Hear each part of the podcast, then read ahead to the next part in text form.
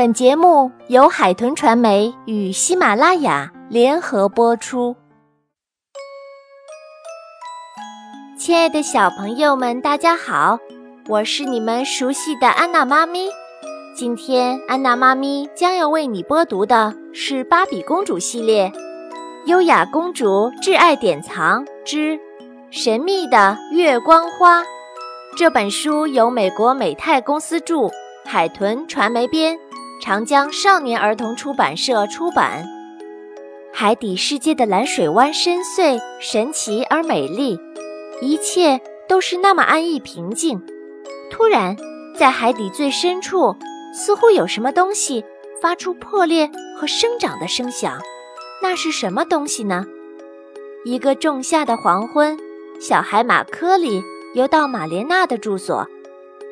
我发现了奇怪的东西，他说：“快跟我来看看。”玛莲娜跟随着科里游到了水面上，只见一个神秘的发光体，那是什么呢？玛莲娜吹响了海螺号角。召集大家来见识一下！哦不，小鱼儿吓坏了，惊恐地叫道：“月亮从天上掉下来了！我们必须在夜幕降临之前把它放回天上去！”惊慌失措的小动物们奋力地挪动那个神秘物体，可那个物体纹丝不动。大家快停下来！玛莲娜叫道：“大家别忙着动它，别弄坏了它。”科里在神秘发光体周围游来游去，突然，它的尾巴被神秘发光体的触须给缠住了。玛莲娜和朋友们赶紧把科里解救出来。我讨厌那个大圆球！科里狠狠地拽住他的触须。科里，他不是故意要缠住你的，快放开他！玛莲娜严厉地说。大家七嘴八舌地猜测这是什么东西。也许这是海底怪兽，螃蟹惊恐地说：“嗯，也许是条愤怒的章鱼。”科里大叫着：“也许是个脾气古怪的巨蚌。”龙虾猜测道：“他用钳子敲击神秘发光体的外壳，喊道：‘快出来，让我们看看你是谁！’请不要乱动，不管它是什么。”让我们好好的照顾它。玛莲娜建议去问问聪慧的水母美杜莎。科里让我们带上魔法海草去见美杜莎，那样她就会和我们说话了。玛莲娜说道。她带着科里前往美杜莎的洞穴，那个神秘发光体就跟在他们身后。嗯，救命啊！科里吓得尖叫起来。他在跟踪我们，放心，他不会伤害我们的。玛莲娜安慰科里，但他吓得躲到了一块礁石里面，不敢出来。玛莲娜只好一个人游向美杜莎的住所。美杜莎从洞里游出来，欢迎玛莲娜。美杜莎告诉玛莲娜，神秘发光体是月光花，当月亮变成蓝色时。它才会开放，它是来给我们传达讯息的。美杜莎说：“你必须返回蓝水湾，等待讯息。”玛莲娜向回游，游到科里躲藏的礁石旁，劝说科里游了出来。然后他们一起回家了。玛莲娜告诉大家月光花的来历，大家好奇地聚拢过来。这时。一轮蓝色的圆月升上了夜空，月光花的外壳缓缓展开，从里面走出了一位美丽的小仙子。大家忘记了曾经的恐惧和排斥，出神地看着盛开的月光花和美丽的小仙子。小仙子挥动着魔棒，把珍珠色的种子撒到了海里，瞬间，蓝水湾开满了神奇的月光花。我是月光女孩，小仙子说：“我是来传递讯息给玛莲娜的。你保护了月光花，作为奖励，月亮妈妈决定让这片海域一直生机盎然。蓝水湾霎时变得像彩虹一样绚烂美丽。玛莲娜提议：“让我们庆祝吧！”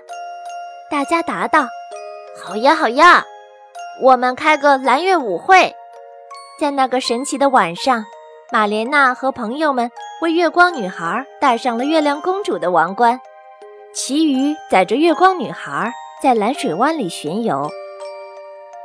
天亮了，玛莲娜和美人鱼们唱起了甜美的黎明之歌。他们邀请月光女孩一起唱歌，可月光女孩必须要回到月亮妈妈那里了。大家依依不舍地与月亮女孩告别。随后，月光花的外壳慢慢合起，沉落到海底，默默地等待下一次蓝月的升起。